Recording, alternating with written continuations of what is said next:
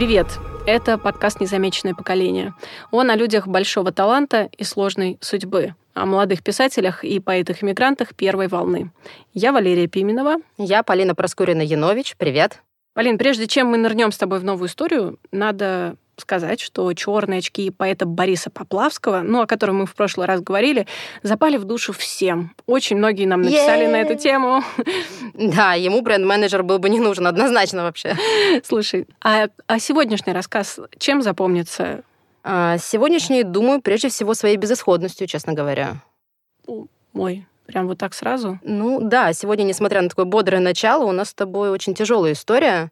И она во многом о том, что даже очень незначительные, ну совсем какие-то бытовые вещи могут сыграть фатальную роль в жизни человека. Например? Ну, не знаю, например, такой пустяк, как неумение ездить на велосипеде или банальная путаница в документах. Так, ты прям заинтриговала. Ты о каком мы говорим? Сразу о двух поэтах, о Михаиле Горлине и о Раисе Блох. Угу. Они были парой. Да, они были парой, и они были парой очень колоритной, они контрастировали друг с другом ну, буквально во всем. И внешностью, и характерами, и возрастом. А, он был э, такой, знаешь, небольшого роста, круглолицый. Он был кудрявый, он был очень миловидный, такой детской прям внешности, да. А она, наоборот, была высокая, худощавая. У нее, знаешь, были такие немного рубленные, неправильные черты лица, а, стремительная в движениях и в поступках. А по характеру он был добродушный, остроумный, он абсолютно был непрактичен в бытовых вопросах и даже, говорят, ну, буквально растяпа. Угу. А она, наоборот, была энергичная, собранная, такая упорная, в общем, принимала решения. Плюс ко всему, он был младше ее на 11 лет. Слушай, э, очень колоритно, я согласна. Да, конечно. Более того, они, естественно, сами понимали такую разницу. Так что еще до свадьбы Рейса Блох однажды спросила у подруги, слушай, как думаешь, будут здешние мигранты смеяться над нами, если мы поженимся? Наверняка смеялись. Наверняка. А, ну, расскажи, как они познакомились тогда. Да, смотри, познакомились они в конце 20-х годов, когда оба уже несколько лет, собственно, жили в эмиграции в Берлине. По одной из версий их друг другу представил Владимир Набоков, который жил там же. Ну, по сути, они были в одной и той же литературной тусовке, поэтому в этом нет ничего необычного. И Набоков тогда был просто Набоков. Вот. А вообще влюбляться в поэта Рейси Блок было не впервой, потому что до миграции она считалась невестой поэта-акмеиста Михаила Лозинского. Она посещала его литературную студию перевода и, кстати, была принята еще тогда во Всероссийский союз поэтов. Ну, в комиссии был не только пристрастный Лозинский, там, если что, были Блог Кузьмин, так что смотр был серьезный, без дураков. Вот. И находясь внутри вот этой литературной тусовки Петербурга, Раиса Блох, конечно, сразу узнала о судьбе Гумилева. Так что его смерть стала для нее, по сути, той точкой невозврата, когда она решила, что ну все, в Советской России я жить просто не могу. И поэтому, прикрывшись э, научной командировкой, в 22 году ей удалось уехать в Берлин, а по сути бежать. Следом, а, кстати, эмигрировал ее брат, издатель Яков Блох. Это важно. Я не начинаю сейчас рубрику «Семья». Это просто, это просто действительно важно, потому что, во-первых, а, первый сборник стихов Раисы Блох был опубликован в берлинском издательстве ее брата Якова Блоха. А во-вторых, он был, собственно, ее опорой, ее советчиком и помощником в страшные годы, которые начались потом. Так, а, давай вернемся к Горлину. Как он попал в эмиграцию? Ну, мы помним, да, что Михаил был на 11 лет младше Рейса Блок, так Помним. что попал он в эмиграцию десятилетним ребенком. Это была немножко другая история, да. Там, знаешь, был контекст такой. Он из состоятельной еврейской э, семьи, это были евреи-коммерсанты, и когда в революцию все рухнуло, они не стали долго ждать, чем же дело закончится, и в 19 году уже уехали из России. Мы с тобой, кстати, в том выпуске э, немножко пережали педаль, когда говорили, что все уезжали, как бы закрыв дверь навсегда за собой, и знаешь, что никогда больше не вернутся. Ну, конечно, это было не так в большинстве случаев. Все уезжали с мыслью переждать. Э, советская Россия это ненадолго, этот как бы морок закончится, и мы вернемся опять к березам, родным людям. Вот, наверняка а, и Раиса Блох, и семья Горлиных уезжали с этим же ощущением. Но сложилось по-другому. Так, и все-таки как они встретились в эмиграции, я догадываюсь, что в какой-то научной тусовке. Ты знаешь, нет, э, скорее не в научной, а все-таки в литературной тусовке они познакомились. Но и он, и она действительно были серьезными исследователями. То есть она была таким ученым-медиевистом, она изучала средние века, а он занимался славянской филологией. И это, то есть занимался, это значит, действительно были диссертации, были научные статьи, были, был круг коллег. И, кстати говоря, один из исследователей очень классно подметил, что именно благодаря вот своей научной интенсивной деятельности они не оказались замкнуты на вот этот вот душный, тесный, а, совершенно безысходный иммигрантский круг. Они были вписаны в, научную, в научное сообщество, и это им придавало какую-то совершенно другую многомерность их жизни там, понимаешь? Слушай, давай вернемся к истории про Берлин. Я так понимаю, что примерно в то же самое время к власти пришел Гитлер, а они оба еврейских корней. Да, в этом как раз э, и трагизм истории, который начинает разворачиваться, потому что действительно это уже там начало 30-х годов, понятно, что евреям там дышать становится все менее и менее свободно, и э, знаешь, у Раисы Блок было вот всю ее жизнь э, два было адресата, с которыми она постоянно была в переписке. Это была ее прежняя научный руководитель Ольга Добяш-Рождественская и брат Михаила Лозинского, в которого она была влюблена. И вот, в принципе, оттуда мы можем черпать очень много свидетельств о том, что происходило, как они себя ощущали. Вот, например, есть такая цитата, она пишет к Ольге Добяш-Рождественская такое. «Со мной в национальном вопросе не слишком церемонятся. Разговоры о форме черепа и чистоте расы наводят только на отвращение и тоску, даже не на ненависть. Надеюсь все-таки, что все образуется но, как мы знаем, ничего не образовалось. И в 1933 году стала жить в Берлине ну, просто жизненно опасно. Так что сначала Михаил уезжает в Париж, следом а, Раиса тоже едет туда же. Ну и в Париже, конечно, оба немного выдохнули, потому что в то время быть открыто евреем, там еще была хоть какая-то возможность. А, так что они поженились. У них в 1936 году родилась дочь Дора. Жизнь как-то налаживалась. Слушай, э, ты говорила, что первый сборник э, Раиса издала еще в Берлине. То есть, в общем, она уже немножко свою позицию как поэтесса э, в кругах литературных закрепила. Да, да, закрепила. И, знаешь, а, в том числе эм, на первый сборник э, был отзыв Набокова, например. Но отзыв был такой язвительный в его стиле. Может быть, лучше его бы и не было, но он был. И в целом, в двух словах, если говорить, то Набоков сказал так, что, ну, это а, такая бедненькая а, поэзия, чуть припорошенная духами Ахматовой, как всякая вторичная женская лирика. Вот. Так что, ну, да, есть такие стихи, но они вот такие. Но второй сборник, когда вышел в 1935 году в Париже, к нему уже более серьезно отнеслась критика, то есть там э, мэтры э, критики русского зарубежья Адамович и Хатасевич откликнулись. А при этом оба, в принципе, в унисон отметили основные черты. А, они сказали, что да, здесь очень много тоски по родине в этих стихах. Да, здесь есть безыскусность слога. Да, а, но на других весах есть абсолютная искренность. И по Адамовичу, честно говоря, это была высшая похвала.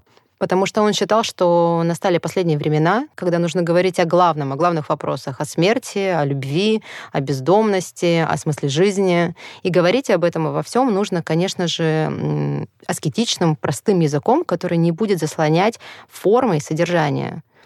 А, вот. А Ходосевич, он э, скорее похлопал дружески Раису по плечу, потому что он действительно очень любил эту пару, а, но в принципе, как э, э, литературный критик и как поэт, он стоял вообще на других позициях. Он считал, что язык должен по максимуму задействовать свое многообразие. Полин, ну сейчас получилась интрига, потому что в нашем подкасте до сих пор стихов ее не звучало. Да, давай послушаем, тем более, что мы выбрали с тобой стихотворение, которое а, на самом деле весьма было известно русским иммигрантам и в Европе, и в Америке, потом и в России в 30-40-х годах. И все это случилось благодаря Вертинскому. Он услышал где-то это стихотворение, может быть, благодаря рецензии Адамовича он его как-то выделил, а, и положил на него музыку, романс. Здесь шумят чужие города. В основу он взял стихотворение Рейсы Блох, да, да, да, оно, оно. вот, но он а, часть строк изменил, поэтому он стал соавтором. И оригинала текста, в принципе, никто не знает. Сейчас узнаем. Да. Принесла случайная молва Милые ненужные слова. Летний сад, фонтанка и нева. Вы слова залетные куда? Здесь шумят чужие города, И чужая плещется вода. Вас не взять не спрятать, не прогнать. Надо жить, не надо вспоминать, чтобы больно не было опять. Не идти ведь по снегу к реке, пряча щеки в пензенском платке, рукавицы в маминой руке. Это было, было и прошло. Что прошло, то вьюгой замело. Оттого так пусто и светло. Полина, ну вот мы все про Раису, да про Раису. Давай про Михаила все-таки. Я знаю, что в 1936 году в Париже у него вышел единственный сборник э, стихов путешествия. Ну, знаешь, это все-таки не единственный на самом деле сборник, это единственный на русском языке, потому что, живя в Берлине в 30 году, он перевел свои стихи на немецкий и издал сборник на немецком языке. Но на русском, да, это был единственный. Его поэзия и ее, насколько вообще пересекаются по стилю или вообще нет? Ты знаешь, все-таки у него совершенно другой поэтический мир. Его поэзия полна сказочных мотивов, причем все вот эти сказочные элементы у него сосуществуют наравне там, с аэропланами, с биржей и с другими признаками цивилизации. Поэтому единороги, какие-нибудь драконы, говорящие э, ученые звери, они запросто вламываются в мир и в комнату лирического героя и чувствуют там себя нормально. А, в общем, его мир — это такая магический реализм гофмановской закваски. Ну, собственно, в одном из стихотворений он прямо указывает на источник своих поэтических видений. Он писал, «Когда-то в детстве, начитавшись из Гофмана и сказок. Так начиналось его стихотворение. Сейчас я выговорю, сосредоточусь. Шнурен Лауненбург. Ты долго репетировала, я знаю. Да, да я знаю. Слушай, ну давай сказку. Хочу сказку. Давай, получай, даже две. Город Нины Александровны. Ваш город, Нина Александровна, веселый город. Ходят там люди не просто, а в припрыжку. От башни к башне протянуты канаты, и на них пляшут в полдень львы и медведи. Все в вашем городе пестро и забавно. Дома раскрашены, как пасхальные яйца. Аэропланы выводят в небе замысловатые узоры. Даже ночью кувыркаются люди и звери, чтобы ни на минуту не замирала суматоха.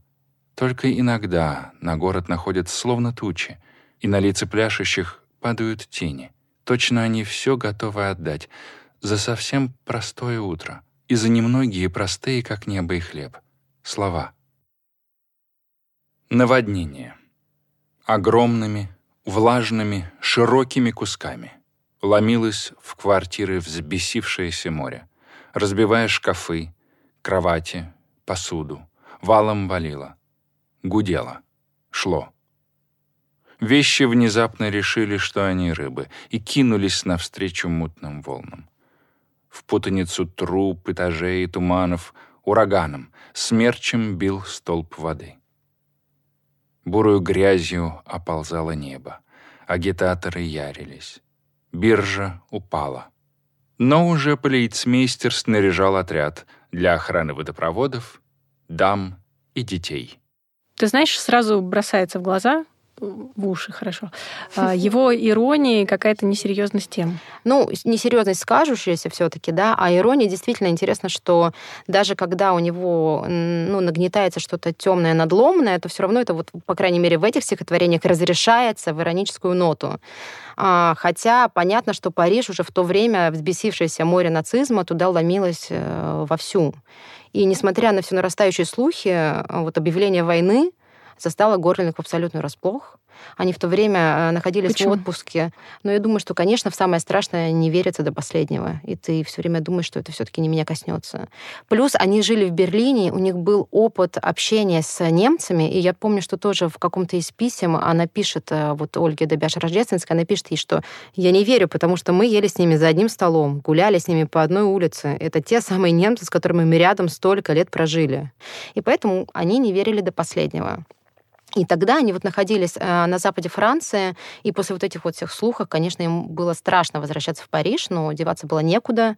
А у Михаила в то время был польский паспорт, mm-hmm. что делало его положение ну, совершенно уязвимым. То есть он был еврей, иностранец, еще и с э, не тем паспортом, который давал ему хоть какую-то легитимность нахождения на этой территории, да. Вот. Но благодаря там друзьям, коллегам, ученым ему удалось пока что не потерять работу, что было жизненно важно, иначе просто жить было просто бы не на что. Вот. Более того, эти ученые, становясь их друзьями, они понимали, куда дует ветер, они пытались найти для него какое-то место преподавателя в Брюсселе, а лучше в США, чтобы как можно дальше из этой ситуации его отправить. Но а, пока шли вот эти все переговоры, пока шли какие-то приготовления, а, они просто не успели.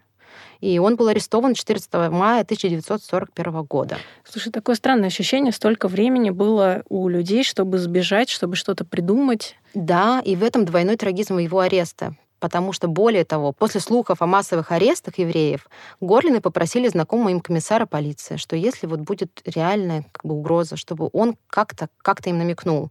И он намекнул честно, он прислал им записку прямо накануне. Он написал «явиться со сменной белья и, и одеялом». Была ночь на побег, по сути. Но на утро Михаил Горлин, да, он явился со сменой белья и с одеялом в участок. Но потому что он один бежать уже не мог, он бы подставил, понятно, жену и дочь. А бежать вместе, ну, было уже слишком поздно это, сама понимаешь, огромная логистика, это надо было продумать, куда, как, а где скрыться, где переждать, под какими документами. То есть они не подготовились, и ну, они не смогли, конечно. Я боюсь спросить, как быстро он погиб? Ты ареста? знаешь, э, он погиб не сразу, и тут еще целое есть перипетии. Э, его отправили в транзитный лагерь э, в городке Петивье, это 84 километра от Парижа. Когда мужа увезли, Рейса Блох мобилизовала всех знакомых своих коллег. Они просто дрались за него, они, там, не знаю, обивали пороги вышестоящих, э, которым, от которых какое-то решение могло бы зависеть. Они доказывали его значимость там, для мировой науки. Они звонили, писали, пытались э, там, добиться свиданий и так далее. Понятно, все попытки эти потерпели фиаско. Но самое э, просто абсурдное в том, что пока вот всем миром научным его пытались спасти, он легко мог спастись сам. Mm. История такая, да. да. Дело в том, что французские полицейские вот этого транзитного лагеря, они следили за арестантами ну, в полглаза буквально. И даже позволяли им уходить на прогулку в город. И понятно, Ничего что себе. да, и понятно, что многие евреи просто пользовались таким фантастическим шансом, сбегали на велосипедах. Но Михаил Горлин ездить на велосипеде не умел. Поэтому он понимал, что далеко он не убежит. И он бежал не очень далеко. Он шел в э, местную библиотеку работать над своей научной темой. В библиотеку? Да, он ходил в библиотеку, пока другие бежали. И Раиса Блох ходила туда же. Она приезжала к нему раз э, там в неделю на электричке, сходилась на предыдущей станции, чтобы как-то не светиться, и пешком дальше шла к нему с авоськой, где были книги, которые он просил ее захватить для его работы. Они вместе там работали, потом она уезжала. И сколько времени так продолжалось? Так продолжалось почти год, но понятно, что это когда-то должно было закончиться. Это закончилось э, в один из июльских дней 42 а, года. Рейса Блох пришла к воротам лагеря и нашла их натишь распахнутыми. Всех арестантов увезли в неизвестном направлении. Ну, уже только много лет спустя стало известно доподлинно, что Михаил Горлин был отправлен в Освенцим, где он и погиб 5 сентября 1942 года. Ну, официальная версия, конечно же, воспаление легких, но есть э, в дневнике лагерного доктора есть запись четкая, что да, 5 сентября 1942 года массовое уничтожение евреев в газовых камерах. А что стало с Раисой Блох и их общей дочерью? Ну, я тебе сразу скажу, легче сейчас тебе не будет. История только нагнетается, потому что 16 июля, когда Раиса Блох еще совершенно не знала ни о местонахождении мужа, ни о его гипотетически возможной вообще судьбе, знакомые ей сообщили, что начинается очередная облава. Она успела уйти из дома до прихода полиции, и она, более того, успела пристроить свою пятилетнюю дочку Дору а, на поруку профессору Андре Мазону, у которого Михаил был тогда, а, служил секретарем до того, как его взяли. И по совету брата она меняет имя и бежит из Парижа. Брат уже на тот момент тоже уехал с семьей из Парижа, и именно с его помощью она получает должность воспитательницы в приюте для детей э, вот гонимых семей. И ее как раз была функция там и быть воспитательницей, и а, вот эту переправку этих детей помогать вот в этой логистике. Ну и понятно, что а, найдя какое-то место себе приюта, ее главная мечта стала это привести к себе дочь. Поэтому, опять же, брат впрягается и через цепочку знакомых дочку наконец-то там, в октябре привозит к матери. Вот, и тут уже вообще в бесчетный раз в семью Горлиных врывается судьба, там вообще насмехаясь над любой попыткой надежды, потому что буквально сразу после приезда девочка резко заболевает и умирает от крупа. Ну, будь неподалеку доктор, честно говоря, у девочки были все шансы выжить, но на тот момент доктор был в отъезде. Вот еще один поворот судьбы вот такой жесткий. Очень жесткий. Да, сложно представить, в каком состоянии вообще находилась Раиса Блох э, в те дни и в тот год после смерти дочери. Однако у нас сохранилось несколько стихотворений, которые она написала в 42-43 годах, и в них, конечно, говорит прежде всего ее боль. Давай послушаем одно. Давай. Я здесь, я здесь. Ты слышишь, милый? В долине на зеленом дне. Меня холмами заслонило. Меня забыли в глубине. Я здесь живу, себе чужая, позабывая жизнь мою. Былое счастье проживая, я даже слез о нем не лью. Трава высокая одела, утесов сонные бока. Из бирюзового предела на них спустились облака. Заволокло, запорошило дремучей тишью жизнь мою. Я здесь, я здесь, ты слышишь, милый? Я вместе с птицами пою. Да знаешь, я все думаю, что вряд ли обстоятельства могли сложиться для этой семьи хуже. То есть это максимально худший вариант. Да, да, да. Ну, так что дальше читаю ее биографию, честно говоря, я уже просто опустила руки и ничему вообще не удивлялась. Потому что в конце 42 года вышел приказ о том, что всех евреев иностранного происхождения надо уволить. Так что она потеряла и это место, и работать стало негде. Тогда же э, и ее брат Яков с семьей, потому что он тоже был евреем, на тех же был э, правах, в том же страхе жил, он с семьей э, перешел границу и ушел в Швейцарию, уехал в Швейцарию. Она должна была следом за ним туда поехать, но ждала, когда же оформят новые документы фальшивые, по которым она могла бы пройти границу. Она дождалась этих документов, ей сделали новые. Ее добавили в списки благонадежных значит, граждан, которые имеют право перейти эту границу. Она подошла с этими документами к границе, и ее там остановили, потому что случилась путаница. В списке она была под именем прежних подложных документов, а в документе уже было новое имя. Понятно, это сразу ее выдало властям, и ее забрали. И по пути в лагерь э, Раиса Блох успела выбросить из вагона записку, которая чудом дошла до ее близких. Там она благодарила своих друзей-преподавателей за их поддержку и писала, что абсолютно не знает, куда ее везут. Она погибла в газовой камере сразу по прибытии в лагерь. Это был рассказ о жизни и творчестве Раисы Блох и Михаила Горлина. На сайте незамеченный.ком вы можете почитать о них, а также о судьбах и текстах других представителей незамеченного поколения. Нам очень интересно, что вы думаете. Поэтому давайте обратную связь, пишите нам в соцсетях незамеченных, в Фейсбуке или Инстаграме. Этот подкаст мы записали в студии The Kitchen Russia. Спасибо им за помощь. Стихи в этом выпуске читали актриса Инна Сухарецкая и диктор Павел Новичков. Услышимся в следующем подкасте. Пока.